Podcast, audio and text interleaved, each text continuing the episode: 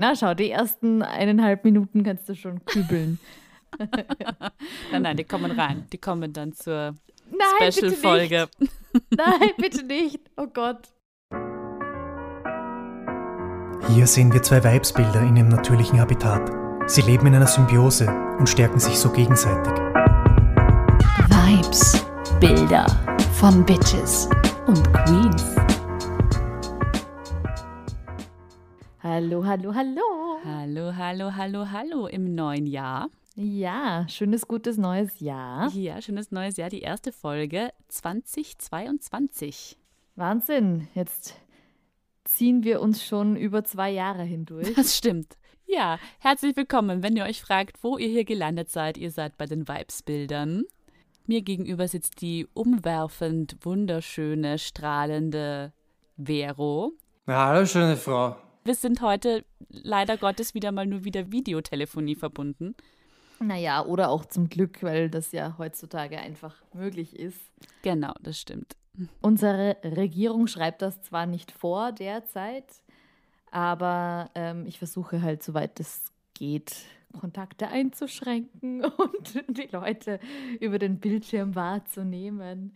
Ich habe ja schon fix mit einem neuen Lockdown gerechnet, muss ich sagen. Mich hat das total erstaunt, dass nichts gekommen ist. Ja, whatever. Lassen wir diesen politischen Alltagstalk lieber mal weg. Reden eh alle nur über das eine große böse Thema.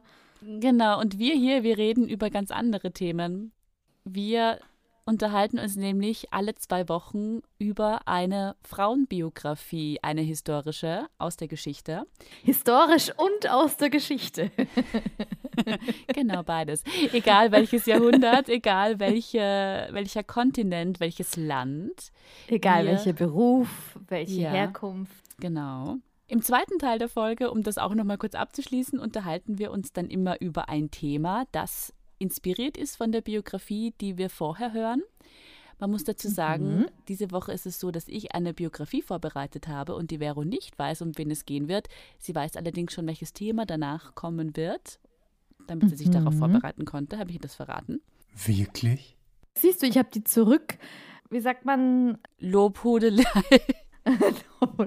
die Zurückkomplimentierung an mein wahnsinnig tolles Gegenüber nicht begonnen und nicht abgeschlossen. Also weder noch eigentlich. Das muss ich jetzt noch Dann nachholen. leg los. Okay. Stefanie ist toll. Punkt. Schau, wie es jetzt enttäuscht ist, wenn ich mich kurz gehalten habe. Du warst schon mal Nein. kreativer. Das stimmt, okay. Also mir gegenüber sitzt die fabelhafte, wunderbare, schlaue, witzige, wiffe, sexy. Ich habe das Gefühl, ich habe alle Eigenschaftswörter schon durch. Das macht nichts. Mach weiter. Dass sich sowas nicht schämt.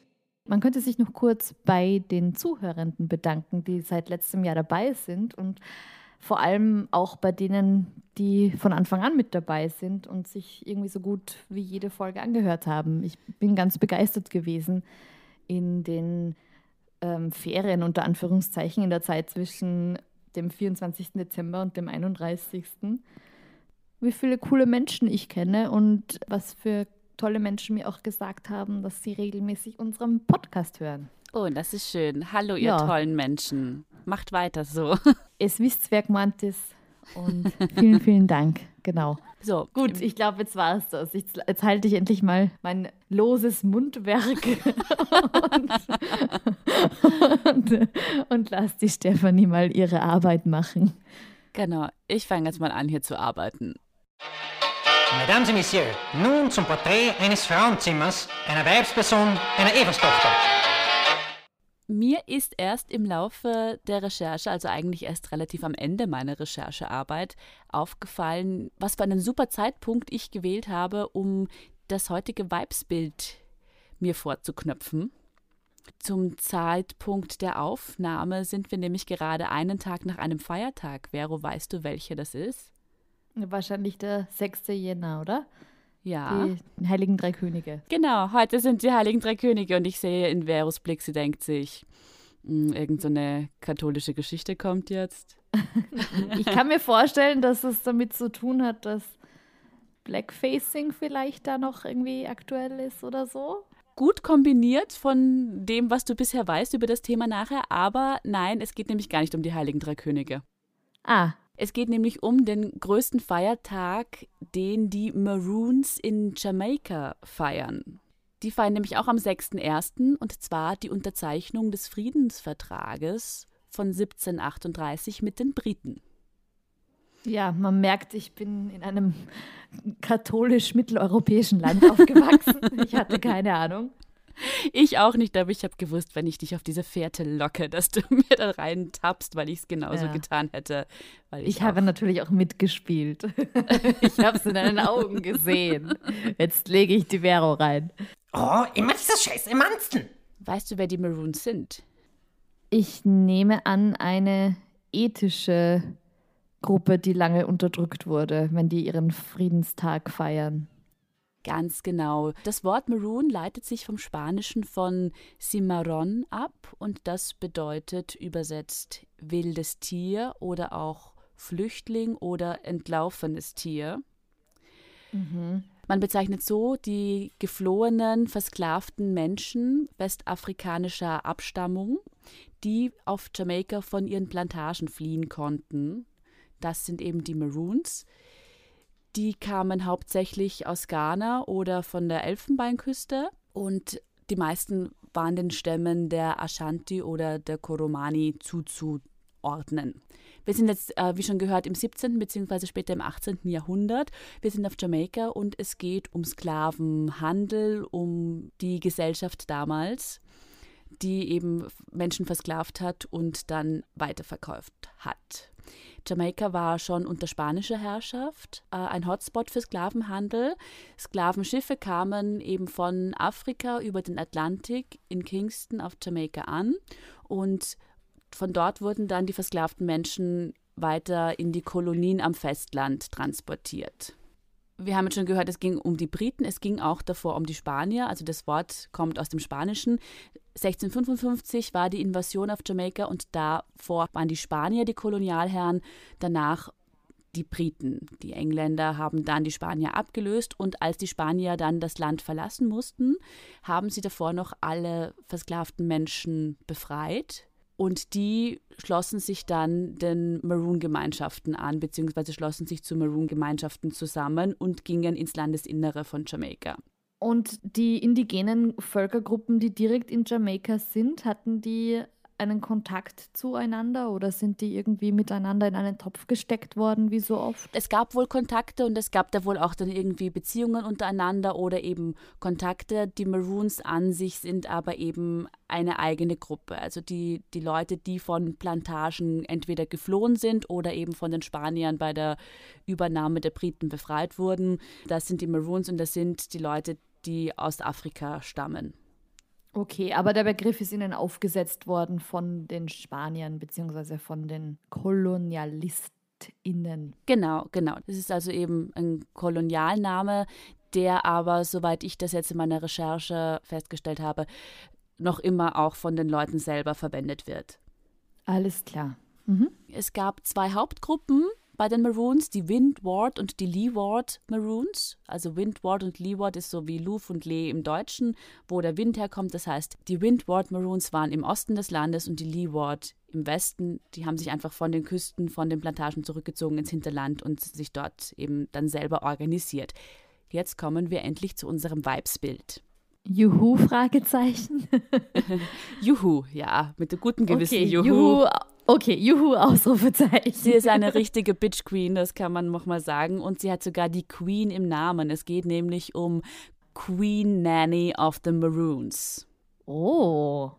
Auch hier jetzt wieder kurz vorweg, vieles, was wir über sie wissen oder was heute bekannt ist, stammt aus Oral History, also aus mündlicher Übertragung und es gibt nur wenige textliche Beweise was festgeschrieben ist und was textlicher Beweis ist, ist halt, wie es so oft ist, dann die Geschichte der KolonialherrscherInnen, die festgehalten wurde. Das heißt, es gibt ganz viele Legenden, die mündlich weitergegeben wurde und deshalb gibt es heute viele unterschiedliche Versionen an vielen Knackpunkten ihres Lebens, wo man nicht genau weiß, was jetzt Wahrheit ist und was nicht. Und ich versuche mhm. aber alle so ein bisschen vorzustellen und alle ein bisschen mit einzubinden, sodass man einen Überblick auch bekommt, weil auch diese Legendenbildung gehört ja auch eben zu ihrem Ruf dazu. Making a Legend. Making a Legend, genau. also, laut der Maroon-Legende wurde Nanny etwa im Jahre 1686 im heutigen Ghana in Westafrika geboren. Und zwar stammt sie aus dem Volk der Ashanti. Jetzt ist, geht es schon darum, wie sie denn nach Jamaika kommt und auch da spalten sie schon die ersten Geschichten auf und es gibt ganz unterschiedliche Legenden. Was natürlich irgendwie naheliegend wäre, ist, dass sie als versklavte Frau äh, nach Jamaika transportiert wurde gegen ihren Willen. Da gibt es dann die Möglichkeit, dass sie entweder sich dann direkt schon im Hafen befreit hat und vom Schiff gesprungen ist und weggeschwommen ist in die Freiheit eine andere Geschichte sagt, dass sie an einen Plantagenbesitzer verkauft wurde, dort dann geflohen ist und während der Flucht noch die Plantage angezündet hat, beziehungsweise das Haus oh. der Plantage angezündet hat. Mhm. Es gibt aber auch andere Quellen und die werden auch von den Nachfahren der Maroons selbst auch gerne so genommen, dass sie als freie Frau kam, dass sie nie versklavt war. Es gibt auch Geschichten, dass sie sogar mit eigenen Sklaven kam, aber die Möglichkeit, dass sie von königlicher Abstammung war und dass sie als freie Frau nach Jamaika kam und dass sie sich nie untergeordnet hat, das ist auch eine Geschichte, die eben gerne erzählt wird. Ja?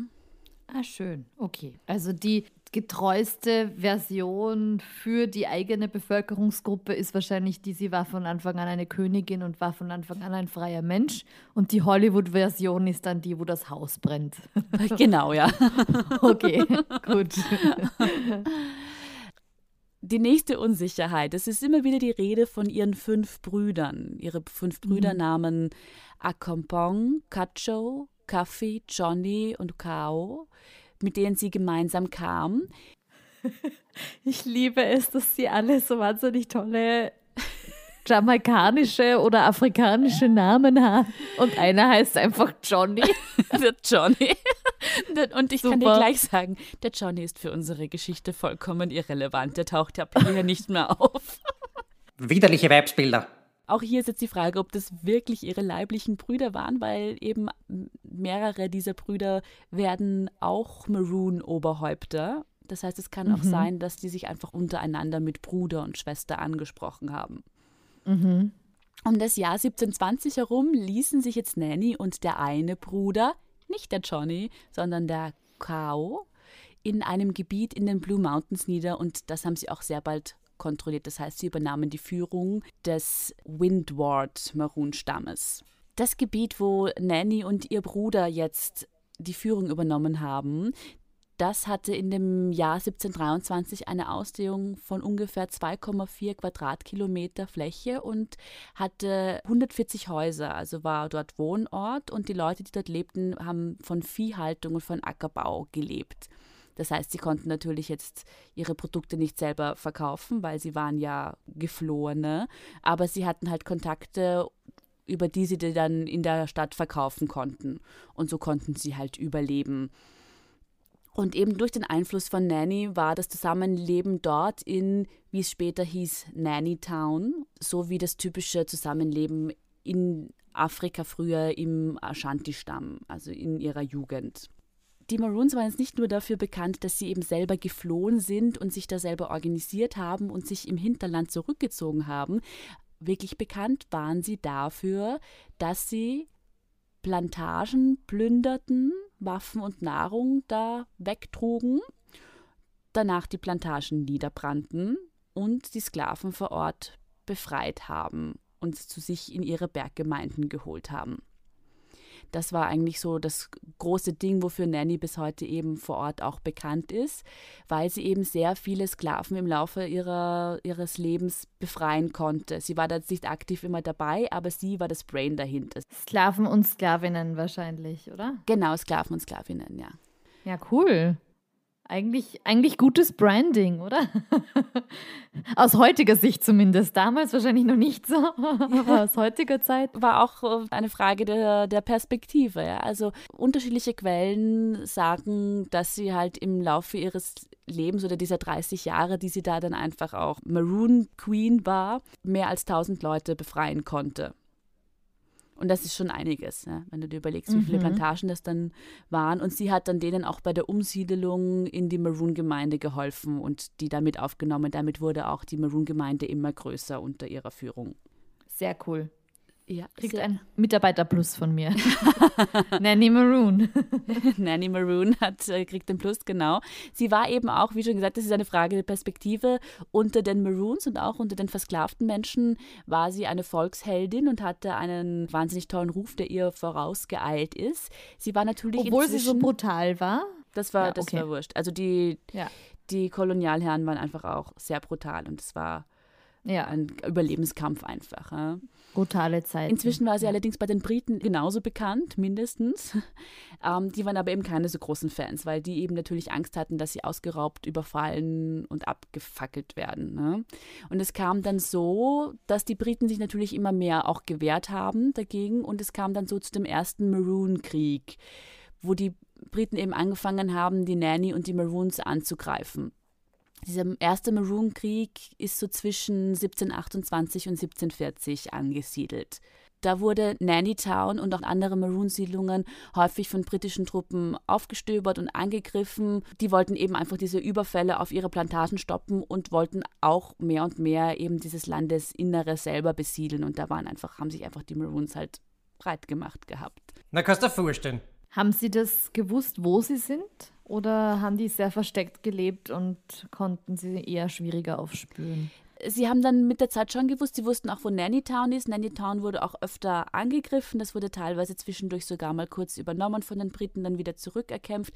Aber prinzipiell hatten die Maroons und eben auch die Nanny, auch Nannytown, eigentlich strategisch sehr, sehr gute Plätze. Die waren sehr versteckt, sehr im Hinterland. Da gingen teilweise nur einzelne Pfade rauf, ja, wodurch man die nicht so leicht gefunden hatte. Die waren auf einer Berghöhe, das heißt, die hatten den gesamten Blick über den Stony River von oben, 270 Meter Höhe, auf diesen Berg kam und konnten diesen ganzen Fluss, das ganze Tal überblicken. Bei dem Fluss gab es auch nur ganz wenige Möglichkeiten, den zu überqueren und die waren alle kontrolliert von den Maroons. Das heißt, Überraschungsangriffe waren gar nicht so leicht für die Briten, weil die halt strategisch wirklich einfach einen super Platz hatten. Maroons hatten einfach auch die besseren Ortskenntnisse und sie hatten halt eben auch so Guerilla-Taktiken und dadurch waren sie dann den Briten schon sehr oft einfach auch überlegen.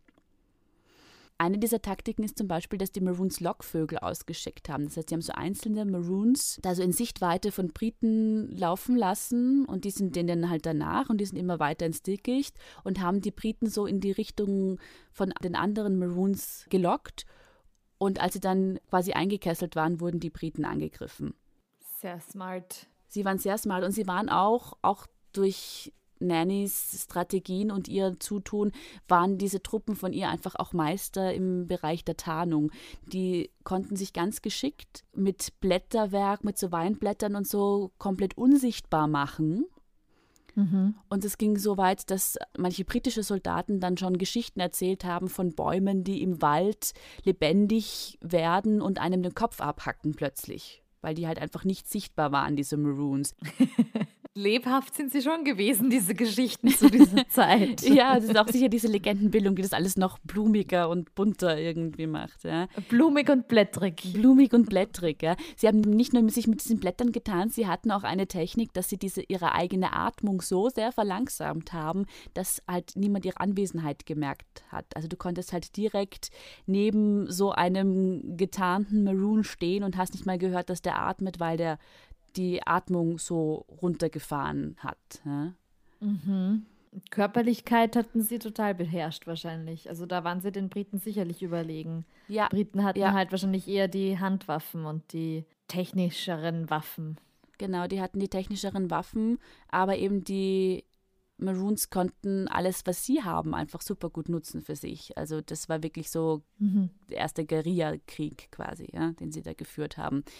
Sie hatten zum Beispiel auch, was die Briten nicht hatten, die Fähigkeit zur Fernkommunikation, indem sie ein Kuhhorn namens Abeng benutzt haben. In das haben sie hineingeblasen, also es war so wie ein Horn abgesägt, das man hineinblasen konnte. Und so konnten sie sich halt Signale über sehr, sehr große Distanzen schicken. Und konnten halt sich so schon frühzeitig gegenseitig alarmieren oder austauschen, wenn irgendwo Gefahr gedroht hat. Und die Briten haben diese Signale natürlich nicht verstanden und nicht verstehen können. Alter. Nicht schlecht. Nicht schlecht. Und Nanny eben jetzt nicht zart beseitigt, wie wir schon gehört haben, hat auch eine Taktik gefahren, die auch äh, smart wie brutal ist. Sie hat Mhm. nämlich immer, wenn sie Briten gestellt und umzingelt haben, hat sie niemals alle getötet.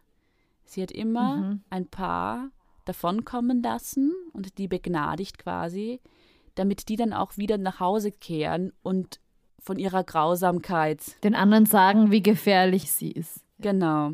Genau, so ist dieser Krieg zwischen Briten und Maroons äh, über mehrere Jahre und Jahrzehnte hin und her gegangen, bis dann eben, wie ganz am Anfang erwähnt, 1739 dann der erste Friedensvertrag geschlossen wurde. Es folgten mehrere Friedensverträge. Der erste, den hat Cutcho, der bei den Leeward Maroons der Anführer war, also einer der Brüder, äh, mit den Briten geschlossen. Und zu dem Zeitpunkt hat die Nanny noch gesagt, das ist ein absoluter Verrat. Also da ver verrät man seine Freiheit und das ist das Anfang vom Ende. Und sie war gegen diesen Friedensvertrag. Weißt du, was der beinhaltet hat oder was sie da so aufgeregt hat dran? Es gab eben mehrere Friedensverträge. Ich weiß jetzt nicht genau, was im ersten drinnen stand. Es wurde auch immer wieder nachjustiert. Da ging es irgendwie darum, wie viel Fläche. Beim ersten stand noch nicht dabei, wie viel Fläche die Maroons haben dürfen. Die haben sich das dann nachher noch so irgendwie nachverhandelt. Also in den späteren Verträgen gab es dann auch irgendwie Flächenangaben. Aber es gab zum Beispiel auch, dass sie unterschreiben mussten, dass sie keine versklavten Menschen mehr befreien werden und die nicht mehr bei sich aufnehmen. Sie dürfen unter sich bleiben, aber sie dürfen jetzt nicht mehr Leute dann noch irgendwie abziehen. Und das hat der Nanny halt nicht gepasst. Ja, verstehe. Es kam dann aber 1740 einfach trotzdem zu diesem Frieden. Der war vorerst dann auch gut. Wie gesagt, es wird auch eben bis heute noch gefeiert, dass es diesen Friedensschluss gab. Es gab dann einige Jahrzehnte später noch einen zweiten Maroon-Krieg. Also dieser Konflikt hat noch länger angedauert. Aber erstmal war das schon ein wichtiger Schritt, dass damals zwischen den Briten und den Maroons dieser krasse Kampf einfach mal aufgehört hat. Meine Fresse, die war aber mutig. Wir kommen zu weiteren Legenden um die liebe Nanny. Wie man sich vielleicht schon denken kann, so eine mächtige Frau mit so außergewöhnlichen Führungsqualitäten Muss eine Hexe sein. muss eine Hexe sein. Wirklich? Habe ich es jetzt richtig erraten? ja, genau. Geil. Also zumindest wurden ihr magische Fähigkeiten nachgesagt. Okay, ja, ja, ja, das macht Sinn. Dass sie also einerseits eben clever war und in, in der Kriegsführung äh, sehr, sehr smart war, ist das eine. Sie hatte eben auch sehr große Kenntnisse von Kräutern und Heilmitteln und eben auch dieses spirituelle afrikanische Wissen. Und viele in ihrer Gemeinde schrieben der Nanny eben Obeah-Kräfte zu. Obeah, das ist eine afrikanische Religion, die noch immer in Jamaika, auch in Trinidad und Tobago und in anderen karibischen Ländern praktiziert wird. Und die ist so ein bisschen dem Voodoo vergleichbar, ist aber doch was anderes. Aber es wird eben sowohl mit guter als auch mit schlechter Magie gearbeitet. Es gibt Zaubersprüche und es gibt auch viele so Vergeltungszauber. Eine Legende sagt zum Beispiel, dass die Nanny aufgrund ihrer magischen Kräfte Kugeln auffangen konnte von den Briten. ja, irgendwie kann das jeder, oder? also irgendwie, irgendwann Ja. einmal landen sie irgendwo. Stimmt, also jeder kann irgendwie Kugeln auffangen. Sie konnte es, aber je nach Überlieferung entweder mit den Händen oder mit dem Bobsch. Oh, na schau. Und sie konnte sie dann so zurückschießen mit der Hand oder mit dem Bobsch, dass sie damit dann auch die Angreifer erschießen konnte. Es ist, hat immer irgendwas Sexualisiertes. Aus Sicht der äh, KolonialistInnen haben diese Frauen aus afrikanischstämmigen Urvölkern ja immer nicht nur was Mystisches, sondern die haben ja auch ganz andere Körper gehabt, wie wir Ja. das bei der Folge von der Sarah Von der Bartman Sarah schon gehört Bartman, haben genau, und so. ja. Mhm.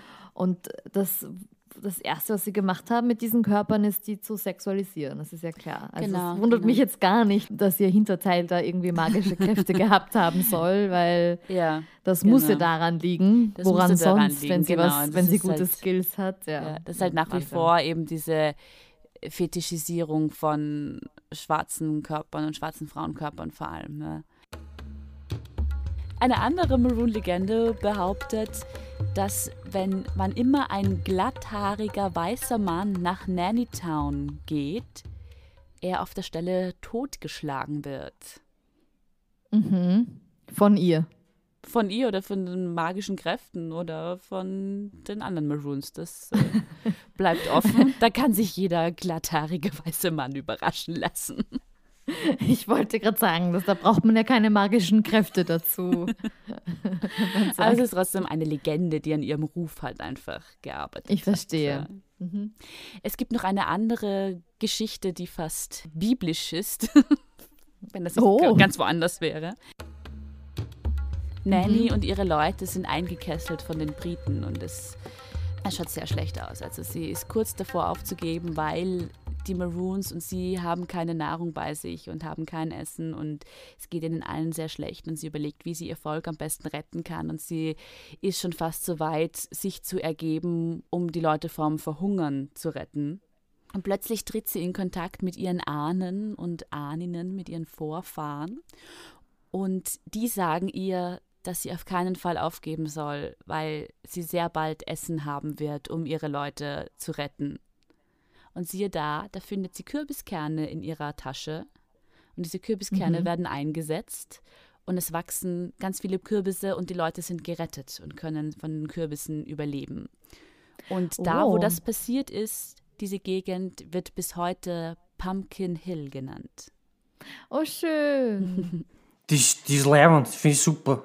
Eine Legende habe ich noch. Ja, bitte erzähl. One more legend. One, One more more legend. legend.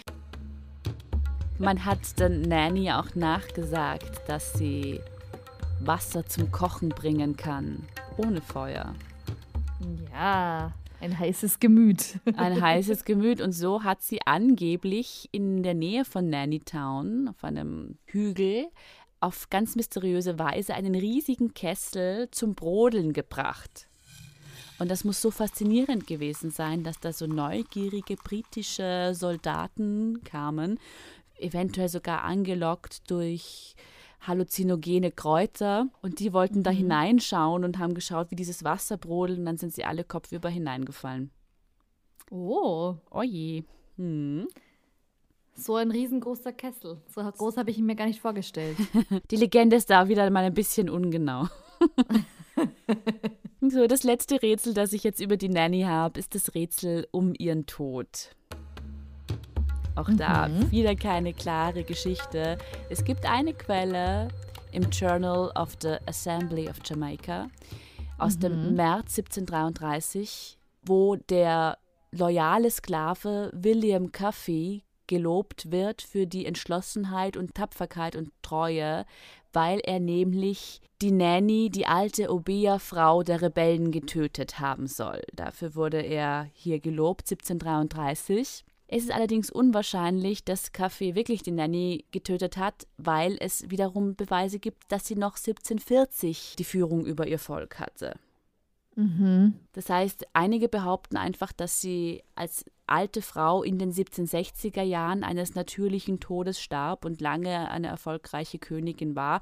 Andere sagen ja, 1740 war die letzte Quelle. Wahrscheinlich ist, war das dann auch bald ihr Ende. Andere meinen 1733. Das Ganze ist auch deshalb verwirrend, weil Nanny gleichzeitig auch ein Ehrentitel ist und viele hochrangige Frauen so genannt wurden.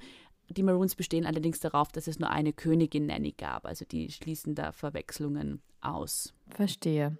Auf jeden Fall wurde Queen Nanny im Jahre 1975 von der Regierung von Jamaika zur Nationalheldin erklärt. Und ihr Porträt, das ihr dann auch als Folgenbild sehen werdet, das ist auf dem 500-Dollar-Schein von Jamaika abgebildet. Deshalb spricht man auch umgangssprachlich, wenn man von 500 Dollar spricht, von einer Nanny. Give me a nanny. Give me a nanny now. I'm rich, I got them nannies. Oh, Sehr cool. Mhm. Und wenn du dich jetzt vielleicht noch fragst, wie es heute um die Maroons bestellt ist, Bitte, ja. Wie ist es denn heute um die Maroons bestellt? ich frage mich. Du fragst dich, ja? Ja. Also es gibt bis zum heutigen Tag Maroons, die autonom auf Jamaika leben und die ihre ursprüngliche Kultur bewahrt haben. Und eben diese Community feiert jedes Jahr am 6. Jänner ihr großes Festival zum Gedenken an den Friedensvertrag. Mhm. Und insgesamt existieren heute noch etwa 7000 Maroons in Jamaika. Es sind nicht mehr sehr viele, aber Nicht- sie nicht sind sehr da. viele. Sie sind da, genau, genau. Sehr gut. Keep on going. Keep on going. Ich komme jetzt auch schon zum nächsten Punkt, nämlich zu meinem Songwunsch für die Bitches and Queens Playlist. Auf die bin ich jetzt sehr gespannt. Das muss jetzt fast mit, Reggae sein, oder? Nicht ganz, nicht ganz, nicht ganz, Nein? nicht ganz. Nein, es gibt aber einen Song, der heißt My Queen is Nanny of the Maroons. Oh. Und der ist von der britischen Band Sons of Kemet. Mhm. Sons of Kemet, das ist ein Trio bestehend aus Saxophon, Tuba und Schlagzeug. Das heißt, es ist alles ohne Lyrics, es ist rein musikalisch. Es ist zwischen Spiritual Jazz, Funk Punk und Analog Techno und Rugger Bop irgendwo angesiedelt.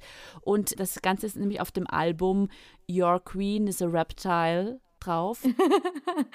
Die Aussage ist, es gibt viel coolere Frauen, die Queen sind und Queen Nanny ist eine davon. Es gibt ganz viele Songs, die eben nach coolen historischen Frauen, die teilweise bekannt, teilweise unbekannt sind, benannt sind.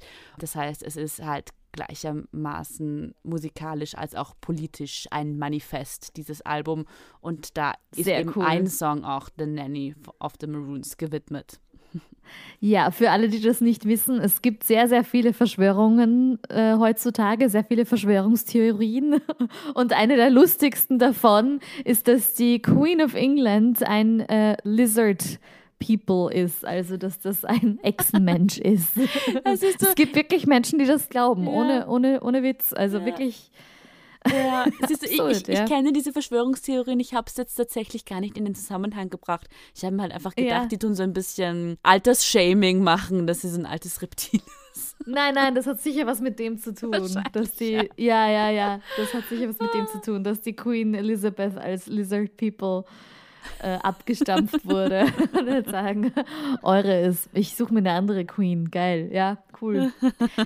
Dann lasst euch überraschen, weil die Bitches and Queens Playlist, findet ihr nämlich nicht nur bei Spotify als eigene Playlist von uns, sondern inzwischen auch auf unserem YouTube-Kanal.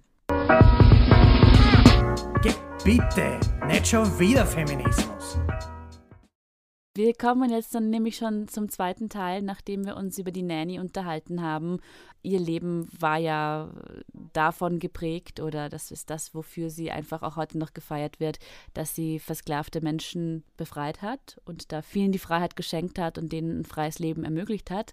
Und deshalb haben die Vere und ich uns jetzt mit dem Thema Sklaverei heutzutage und moderner Sklaverei beschäftigt, weil wir einfach mal schauen wollten, wie ist denn die Situation weltweit heute, so viele Jahre nachdem Nanny für Freiheit gekämpft hat. Ganz genau, ganz genau. Ein sehr heftiges Thema auf jeden Fall wieder. Wie ihr das schon kennt, werden wir jetzt eine Triggerwarnung aussprechen, denn es wird sicher wieder sehr tragisch zugehen. Es ist, wie ihr euch vorstellen könnt, kein sehr lustiges Thema, aber ein wichtiges und eins, das wir uns wieder vor Augen führen sollten. Genau, also passt auf euch auf, wenn ihr weiter zuhört. Gerade gegen Ende wird es auch nochmal um sexuelle Gewalt gehen. Nehmt die Triggerwarnung euch zu Herzen. Ich möchte jetzt mal wieder allgemein anfangen und da mal so eine Grundeinschätzung ein bisschen geben. Offiziell ist es so, dass weltweit inzwischen Sklaverei verboten ist.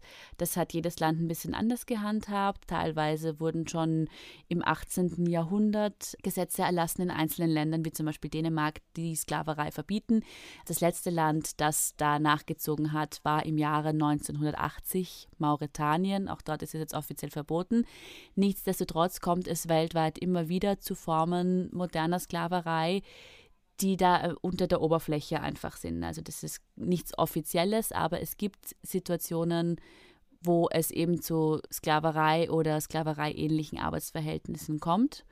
Formen moderner Sklaverei sind unter anderem zum Beispiel politische Gefangenschaft, Kinderarbeit, Zwangsprostitution, auch die Rekrutierung von Kindersoldaten fällt unter Sklaverei, sowie eben auch die klassischen Formen der Leibeigenschaft, die es ab und zu noch gibt, und wirtschaftliche Ausbeutung. Das heißt, es gibt einfach Arbeitssklaverei immer wieder in vielen Gebieten. Und auch im Artikel 4 der Menschenrechte ist ganz eindeutig nachzulesen, dass Sklaverei und Menschenhandel gegen die Menschenrechte verstößt. Als eine Quelle für Zahlen habe ich jetzt mal den Global Slavery Index hergenommen. Die Vero wird nachher auch noch etwas dazu sagen zu diesem Index. Prinzipiell äh, ist das eben ein Index, der alle paar Jahre, also zum Beispiel 2016 gab es Zahlen, 2018 gab es Zahlen, Zahlen erhebt, wie die Situation in Bezug auf Sklaverei weltweit ist. Es gibt natürlich noch eine viel, viel höhere Dunkelziffer. Es ist schwer, da irgendwie Erhebungen zu machen. Dieser Global Slavery Index auf jeden Fall geht von circa 40 Millionen Menschen aus, die zurzeit versklavt sind oder unter solchen Arbeitsbedingungen leben müssen. Das teilt sich auf in 15 Millionen Zwangsehen, beziehungsweise wo es eben um, um, um Sexhandel und so geht, und 25 Millionen, die Zwangsarbeit leisten müssen. Je nach Gebiet ist es da auch die Geschlechteraufteilung unterschiedlich. Prinzipiell sind aber von diesen 40 Millionen 71 Prozent Frauen und 29 Prozent Männer, je nachdem, ob man dann eben in die Zwangsprostitutions-, Zwangsehe-Richtung geht oder in die Zwangsarbeit, ändern sich da aber die Verhältnisse. Man kann auf jeden Fall, wenn man jetzt ähm, Augenmerk auf Zwangsarbeit einmal legt, die Top 5 Industriezweige ausmachen, wo Sklaverei ähnliche Bedingungen immer wieder herrschen. Das ist auf Platz 1 Laptop, Handys und Computer. Alles, was in diesen Industriezweig fällt, ist oft mit Sklavenarbeit hergestellt. Punkt 2 die Bekleidung. Punkt 3 Fischhandel. Punkt 4 Kakaoproduktion. Und Platz 5 die Zuckerrohrindustrie.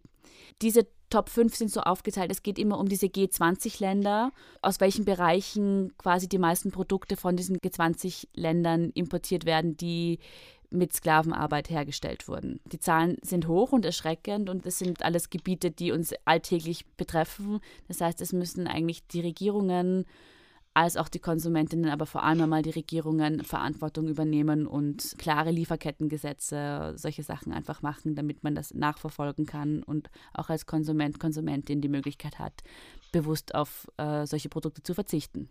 Ganz genau. Du hast jetzt eh schon eines der wichtigsten Stichwörter fallen lassen, moderne Sklaverei. Und zwar wird dieser Begriff einfach immer wieder mal vorkommen in allen Recherchearbeiten, die wir so gefunden haben. Einer der Gründe, warum ich Sklaverei auch schon quasi auf der Liste hatte, ist A, weil irgendwie schon die Hälfte unserer Vibesbilder schon mal irgendwie in Kontakt mit Sklaverei gekommen ist und B, weil sich das für uns EuropäerInnen so anhört, als wäre das irgendwie nicht unser Thema. So, ja, Kolonialismus ist schon lange her oder das waren irgendwie die USA, die ganz lange mit der Sklaverei zu kämpfen hatten, aber das betrifft uns ja alle nicht mehr. Aber je nach Quelle kann man eigentlich davon ausgehen, dass es heutzutage viel mehr SklavInnen gibt als noch vor 100 Jahren. Und dementsprechend finde ich es auch wichtig, da ein Auge drauf zu werfen was Stephanie vorhin eben auch schon angesprochen hat, dieser Global Slavery Index und die ganzen Zahlen, die sie da genannt hat, werden auf der Webseite Menschenhandel heute.net auch kritisiert, weil die sagen, es gibt einfach keine verlässlichen Zahlen über den Menschenhandel und es wird sie wahrscheinlich auch nie geben. Was es gibt, sind Schätzungen, aber man kann de facto einfach nur Statistiken aufstellen über identifizierte Opfer von Menschenhandel und über Menschen, von denen man weiß, dass sie entweder in die Prostitution getrieben worden sind oder in die Zwangsarbeit oder in unfaire Arbeitsverhältnisse. Aber diese sogenannte Dunkelziffer bleibt einfach unbekannt. Auch beim Global Slavery Index ist es so, dass die sich auf Berichte und Daten zweiter Hand verlassen oder die halt wieder geben. Und dementsprechend möchten die, die LeserInnen und wir in diesem Fall unsere ZuhörerInnen darauf hinweisen, da vorsichtig mit den Zahlen umzugehen, es sind viele, es sind Millionen und klare Statistiken und klare Fakten. Da, dazu wissen wir einfach leider zu wenig, beziehungsweise es wird einfach vielleicht noch nicht ein groß genuges Augenmerk drauf geworfen, weil wir letztendlich die Gewinner dieser Sklaverei sind. So hart es klingt, aber der Grund, warum es uns so gut geht, wie es uns geht und warum wir die sogenannten Luxusprobleme zu bekämpfen haben, ist, weil wir sie auf dem Rücken armer Menschen austragen. Da brauchen wir uns nichts vormachen. Und wie Stefanie das vorhin auch schon richtig erwähnt hatte, ist der Sektor, in dem die meiste Sklaverei in der Wirtschaftsarbeit betrieben wird, wohl der Elektrosektor. Und den möchte ich auch deswegen jetzt wieder nochmal hereinnehmen, weil, wie vorhin schon gesagt, das uns alle betrifft, weil wir alle HandybesitzerInnen sind. Bei Elektrogeräten verwischen sich die Spuren moderner Sklaverei besonders schnell, wieder dieses Wort moderne Sklaverei, denn in ihnen steckt eine Vielzahl von Metallen und Rohstoffen, die zum Großteil in Schwellen- und Entwicklungsländern abgebaut werden. Zwei zentrale Bestandteile sind die beiden Erze Coltan und Tantal, die hauptsächlich in der Demokratischen Republik Kongo, also aus Afrika, stammen wie es dort zugeht und äh, wie man da ähm, abbaut. Da möchte ich jetzt nicht näher drauf eingehen. Es sind auf jeden Fall furchtbare Bedingungen. Deutsche KonsumentInnen haben an diesem ausbeuterischen Geschäft einen entscheidenden Anteil. Äh, laut IJM importiert Deutschland jedes Jahr Produkte im Wert von 30 Milliarden US-Dollar, die mit Sklaverei zusammenhängen könnten. Die weitaus größte Summe, nämlich 16,9 Milliarden US-Dollar, macht der Import von Laptops, Computern und Smartphones aus. Das macht Deutschland zum drittgrößten Importeur dieser Risikogruppe weltweit. Das muss man sich mal auf der Zunge zergehen lassen. Soweit sind wir nicht weg von Deutschland und wir haben sicher ein ähnliches Kaufverhalten, wenn nicht sogar genau dasselbe Kaufverhalten. Die Anzahl der Smartphone-NutzerInnen in Deutschland steigt. Im vergangenen Jahr waren es 57 Millionen Menschen, ungefähr 69 Prozent der deutschen Gesamtbevölkerung. Doch die große Beliebtheit dieser Geräte bedeutet nicht, dass ihr Bedarf bald gedeckt sein dürfte, denn obwohl Menschen für die Herstellung eines Smartphones ihr Leben aufs Spiel setzen, haben diese Produkte nur eine kurze Lebens- bzw. Nutzungsdauer. Im Durchschnitt werden sie bereits nach 20 Monaten gegen ein neues Gerät ausgetauscht. Das finde ich auch arg. Alter. Das Problem ist, dass nicht nur die Herstellung dieser Geräte eine Belastung für Menschen darstellt und für die Umwelt, sondern auch ein großer Teil der kaputten, also der nach zwei Jahren abgenutzten Geräte wieder in den Entwicklungsländern landet und zwar auf Schrottplätzen dort, wo die fragwürdige Lieferkette ursprünglich ihren Anfang genommen hat. Das heißt, das, was wir tun können, ist entweder ein Fairphone kaufen oder ganz einfach das Handy, das wir bereits haben und nutzen, einfach so lange versuchen weiter zu benutzen, wie nur irgend möglich. Nicht immer den neuesten Trend mitverfolgen zu müssen, sondern wirklich zu schauen, okay, was brauche ich wirklich und einfach versuchen, die Geräte so lange zu nutzen, wie nur irgend möglich. Das können wir dazu tun. Wirklich? Jetzt, wo wir schon in Europa sind, habe ich noch einen Podcast, einen SWR-Podcast gehört, den ich weiterempfehlen werde und der auch wieder in den Shownotes drinnen stehen wird, wo ein aktuelles Beispiel herangezogen wurde aus dem Jahr 2014, wo am 7. Juni ein Arbeiter nach übermäßiger Hitzeeinwirkung verstorben ist, obwohl er mehrmals gesagt hat, er kann nicht mehr. Kurze Zusammenfassung jetzt. Der Gerichtsprozess, der hat sich dann bis 2018 gezogen und dann gab es 6000 Euro an die Witwe und 2000 Euro an den Staat und damit hatte sich das irgendwie erledigt. Und bei uns auf den Feldern gibt es vor allem auch sehr viele ArbeiterInnen aus Rumänien. Und da gab es eben auch eine, die sich bereit erklärt hatte, mit dem SWR zu sprechen. An einem Tag hat sie 17 Euro verdient, also 5 Kilo Erdbeeren äh, bedeuten 3 Euro Lohn müssen aber durchschnittlich 10 Prozent mehr pflücken, weil auf dem Weg viel verloren geht oder beim Umpacken in andere Schachteln Obst weggeworfen wird.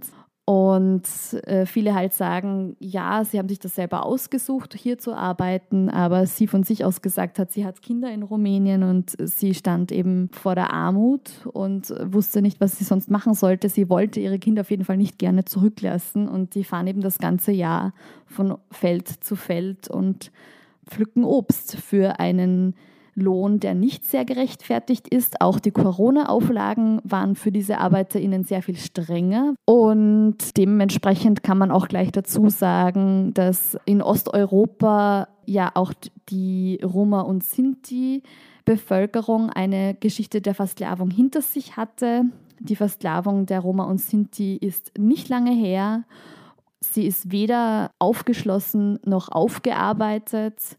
Und viele dieser Roma und Sinti werden eben auch in ärmlichen Verhältnissen geboren, weil sie nach ihrer Befreiung ja nichts erhalten hatten. Also denen wurde ja nicht irgendwie Land zur Verfügung gestellt oder Geld in die Hand gedrückt oder sonst was, sondern ja, sie waren frei, aber sie hatten kein Geld. Ja, und ich finde auch gerade, wenn man sich das eben anschaut mit den Roma und Sinti oder auch in Amerika, überall sieht man halt auch so, dass die heutige moderne Sklaverei einfach so sehr aus diesen Strukturen von früher herausgewachsen ist, weil das nicht ordentlich aufgearbeitet wurde, beziehungsweise dann einfach Sklaverei zu verbieten alleine nicht ausreicht, um Sklaverei zu verhindern und diese alten Strukturen dann einfach so weitergewachsen sind, ja, und wir halt einfach noch immer von dem, was äh, in der Geschichte falsch gelaufen ist, halt noch immer da irgendwie die Auswüchse haben, ja. Kann bitte einmal irgendjemand an die Frauen denken? Ich komme jetzt zu dem Thema, das auf Platz zwei der Industriezweige war, die in Europa oder in den G20-Ländern mit Sklaverei beschmutzt sind quasi.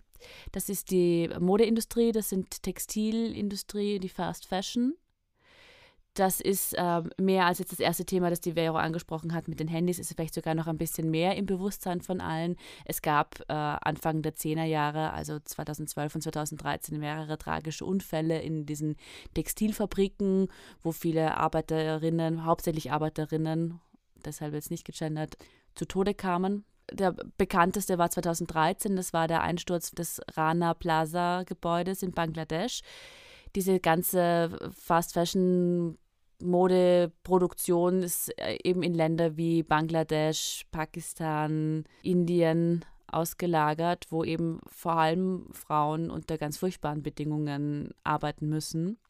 Bei diesem Einsturz von dem Rana Plaza sind damals 1138 Menschen ums Leben gekommen und da sind die Wellen schon hochgeschwappt. Da ging es dann sehr viel auch in Europa um Verantwortung des Textilhandels und wie Politik und Verbraucherinnen einfach da bewusster handeln müssen und die Situation dort verbessert werden kann. Das war Mango, oder? Und Zara. Ja, ja, es war, es war auch Kick, es war auch Bench. Es konnten mehrere Labels herausgefunden werden, die dort produziert haben und die einfach auch nicht diese Verantwortung übernommen haben, genauer hinzuschauen, wo sie produzieren lassen und wie es dort ausschaut. Ja. Prinzipiell funktioniert das System dort oft so, dass äh, tatsächlich Menschenhändler die prekäre Situation von armen Familien ausnutzen. Die ziehen teilweise dann in diesen Ländern über die Dörfer und suchen gezielt nach Mädchen die versprechen ihnen eine Arbeit und eine Verpflegung und eine Unterkunft und die Eltern werden teilweise so lange überzeugt, weil diese Mädchen auch oft noch minderjährig sind, bis sie dann einwilligen und diese menschenverachtenden Verträge unterschreiben. Der Alltag der Mädchen und der Frauen ist dann nicht so wie versprochen. Es beginnt eine jahrelange Tortur Sie sind quasi rechtlos in ihren Fabriken, in denen sie arbeiten. Die Schichten, die sie leisten müssen, sind zwischen 12 und 16 Stunden am Tag. Es gibt auch 24-Stunden-Schichten. Es sind die Sicherheitsvorkehrungen überhaupt nicht gegeben. Das heißt, die Maschinen sind teilweise nicht intakt. Äh, die Notausgänge sind nicht intakt. Man kommt häufig zu Verletzungen an den Nähmaschinen. Und auch immer wieder werden sie halt einfach wirklich schlecht behandelt von Aufsehern. Sie werden beschimpft oder geschlagen und teilweise einfach auch sexuell belästigt. Sie werden dann auch privat oft eingesperrt auf dem Fabrikgelände. Da gibt es dann irgendwie finstere Baracken, in denen sie schlafen.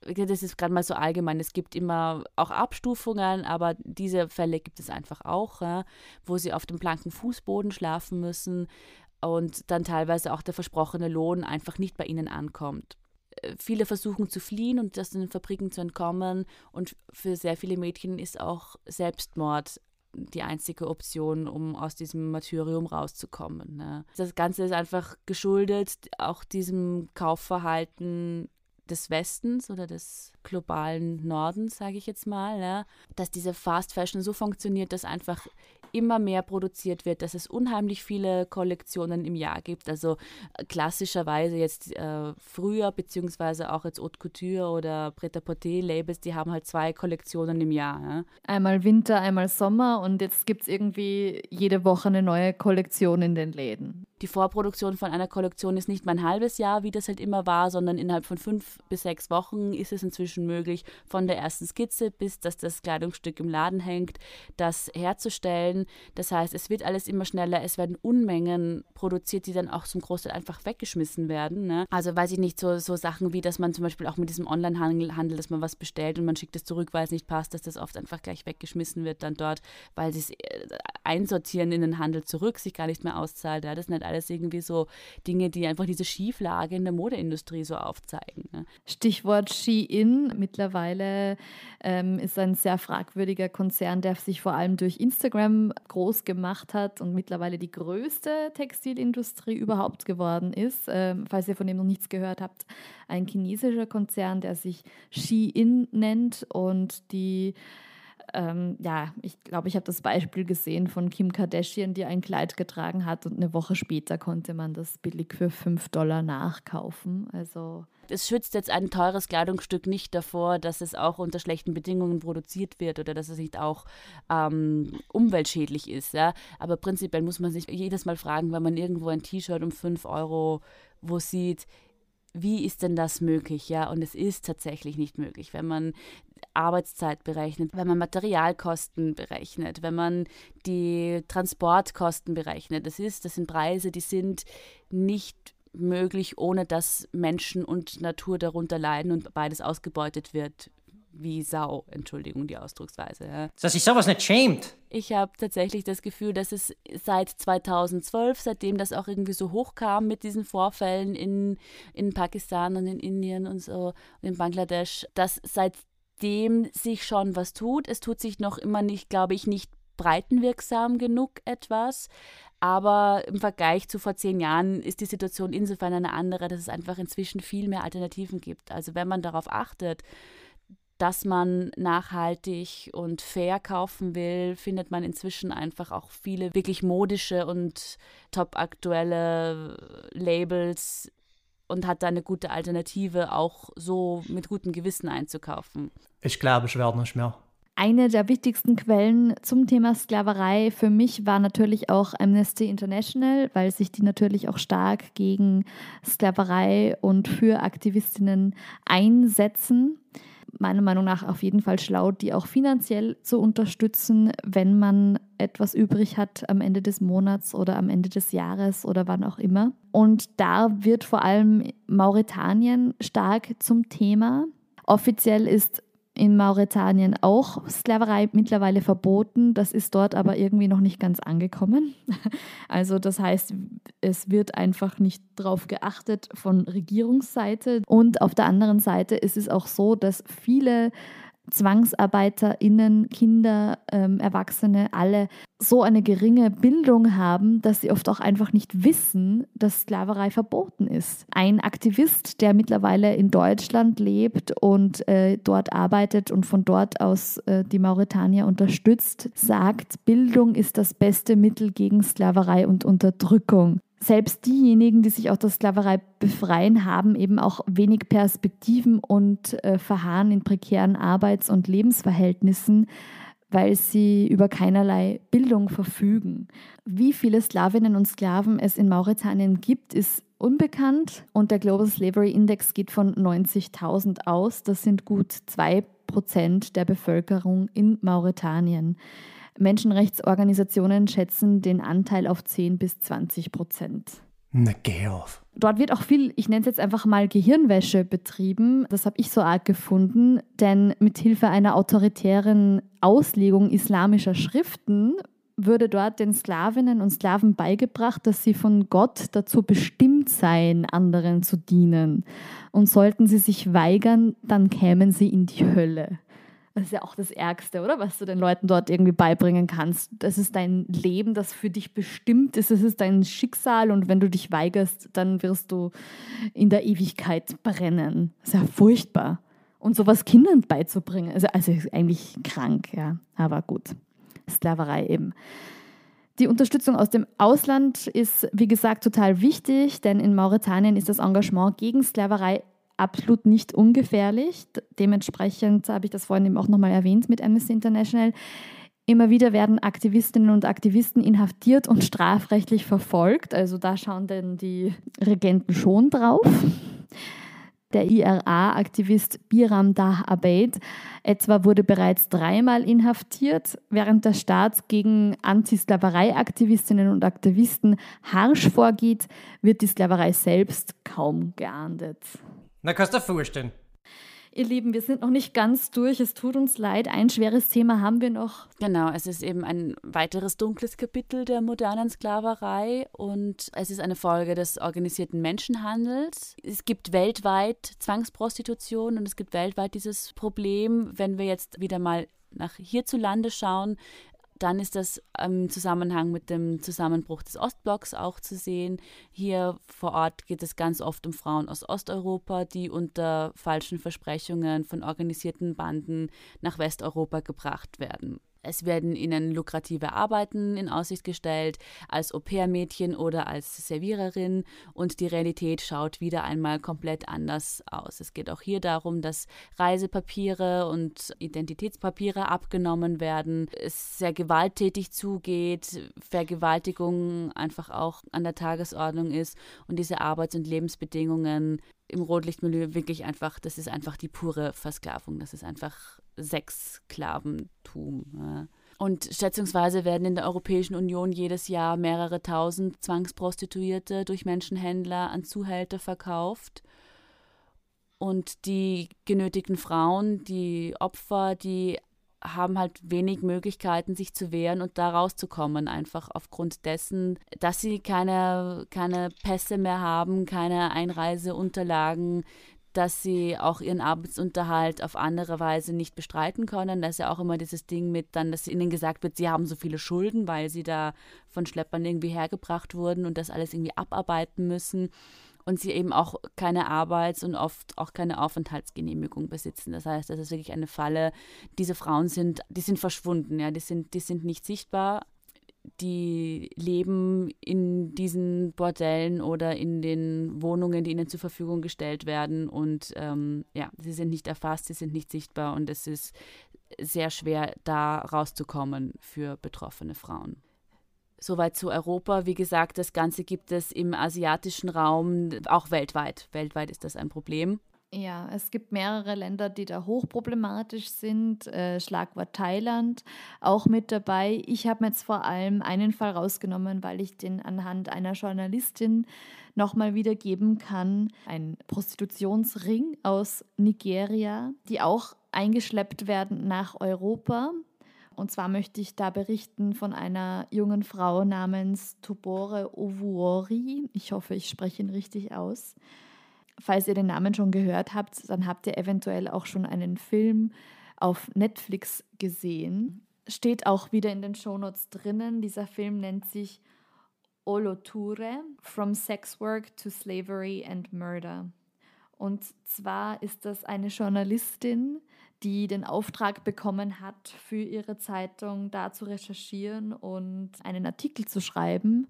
Und sie hat kurzerhand darauf gesagt, ich mache jetzt eine kurze Zusammenfassung, ich kann das nicht einfach so wiedergeben ähm, oder irgendwie Statistiken aufstellen, ich muss mich da einschleusen. Und hat sich dem stellen wollen und hat gesagt, ich möchte quasi recherchieren, indem ich selbst daran teilhabe, indem ich mich selbst zu so einer Gruppe dazu begebe und selbst zu so einer Sexarbeiterin eventuell werde, in so einen Ring reintauche. Ja, es ist eine Welt der Mamas und Madams. Oft sind es nämlich weibliche Zuhälter, die man da vorfindet in solchen Ringen. als sie es dann geschafft hat, soll sie gemeinsam mit neun weiteren Frauen nach Italien gebracht werden. Und vorher werden die noch in ein Trainingslager gebracht. Dort mussten sie einen Vertrag unterschreiben, in dem steht, dass sie diese Reise freiwillig antreten und ähm, dass sie 70.000 Dollar Schulden abarbeiten müssen. Dort wird sie dann vergewaltigt und geschlagen und am Ende sind zwei der zehn verschleppten Frauen tot. Sie werden vor ihren Augen enthauptet. Denn dieser Prostitutionsring handelt nämlich nebenbei auch mit Organen. Noch heute sagt sie, sieben Jahre später ähm, hat sie Flashbacks und Panikattacken. Sie sagt aber, sie bereut nichts, denn sie hat als Kind schon gesagt, alles, was sie machen kann äh, gegen die Ungerechtigkeiten, die sie sieht, ist, sie aufzuschreiben. Und deswegen wollte sie von klein auf auch Journalistin werden. Jetzt ist sie ausgezeichnet worden von der Deutschen Welle. Der Deutsche Welle-Intendant hat gesagt, wir europäischen Länder tragen eine große Verantwortung für den Frauenhandel. Und die Tobore Ovuori hat selbst auch noch etwas dazu zu sagen gehabt. Sie hat gesagt, für diese Kunden, die junge Frau, der du Geld für Geschlechtsverkehr zahlst, ist sehr wahrscheinlich ein Opfer von Frauenhandel. Das bedeutet, du, der deutsche Mann, der ins Bordell geht, leistest Beihilfe zum Menschenhandel. Einfach nur, um das nochmal bewusster zu machen. Ja, es ist schwierig. Es gibt ja mittlerweile viele Leute, die für ein Prostitutionsverbot sind bei uns. Es ist jetzt nochmal ein ganz neues Thema, das man da irgendwie aufschlagen kann. Ich kann nur dazu sagen, ich bin in Amsterdam im Rotlichtbezirk untertags mal in, also ich, ich bin nicht zu den Arbeiterinnen vorbeigegangen und habe mir diese Glaswände angeschaut. Das konnte ich mir irgendwie nicht geben. Mich, mich nimmt das irgendwie trotzdem jedes Mal sehr mit, weil ich jedes Mal im Hinterkopf habe, wer weiß, wo die herkommen und wie sie dazu kamen. Aber ich habe mir dieses Museum angesehen und da gehst du halt durch ähm, und dir wird diese Geschichte nahegelegt von einer jungen Frau, wie sie sagt, sie ist mit 15 von der Ukraine in die Niederlande gekommen und ihr ist ach so viel Geld versprochen worden. Und das hat sie in diesem Zimmer gemacht und das hat sie dort gemacht und diese Kunden machen dies und diese Kunden machen jenes. Aber ganz so freiwillig klingt das alles nicht. Und dementsprechend, ja, was können wir euch mitgeben? Zusammenfassend, nutzt eure Handys länger, eure Elektrogeräte insgesamt, schmeißt sie nicht einfach in den Müll, sondern schaut, dass die halt wirklich ordentlich entsorgt werden, aber auch erst dann, wenn sie wirklich kaputt sind. Macht eine Kleidertauschparty oder ähm, geht in den Second-Hand-Laden, um neue Klamotten zu kaufen. Nehmt euch in Acht im Internet vor zu billigen Produkten, wenn ihr sie kauft oder eben auch wieder im Handel. Schaut, wo die Sachen herkommt, kümmert euch darum. Wie gesagt, ich bin nach wie vor der Meinung, es ist jetzt keine Verantwortung, die man ausschließlich auf Konsumenten und Konsumentinnen abwälzen darf. Es ist nicht alleine unsere Verantwortung, aber wir können einfach einen wichtigen Beitrag leisten, indem wir einfach selber bewusst konsumieren und bewusst schauen, wo kommt alles, was wir benutzen, essen, tragen, verwenden, her eben nicht nur in Bezug auf Sklaverei, ja. sondern auch und auf faire Produktion, sondern auch in Bezug auf Umweltschutz. Ja. Ganz genau, das kann ich 100% unterschreiben. Regionale und saisonales Obst und Gemüse kaufen hilft sicher. Ich habe mir gerade gedacht, ja, bei den Erdbeeren kann man ja wahrscheinlich noch immer nicht überprüfen, welche Arbeiterinnen haben jetzt wie viel bekommen. Aber es gibt ja zum Beispiel so Möglichkeiten wie das Gemüsekistel, die bis nach Hause ähm, liefern teilweise, die vom umliegenden Bio-Bauernhof kommen, wo du weißt, der Betrieb ist einfach nicht so groß, dass die da ein riesengroßes Feld ausfüllen und halt das Gemüse bringen, das jetzt gerade aktuell in Österreich wächst. Man weiß ja gar nicht mehr, was man noch sagen darf. Wenn ihr uns als unterstützenswert empfindet, äh, ja, die treuen Fans kennen die Nummer jetzt schon. Genau. Unterstützt uns, gibt uns fünf Sterne. Mittlerweile kann man auch auf Spotify bewerten. Bewertet uns auf Spotify, bewertet uns auf Apple Podcasts, liked uns auf Instagram, teilt unsere Beiträge, ähm, hört euch alles auf YouTube an. Wir freuen uns über alles, wir freuen uns über Feedback, wir freuen uns über E-Mails. Wir haben euch lieb. es steht alles in den Shownotes unten drinnen. Und jetzt aber ihr lieben Bitches und Queens da draußen. Lasst es euch gut gehen. One, two, three, jump!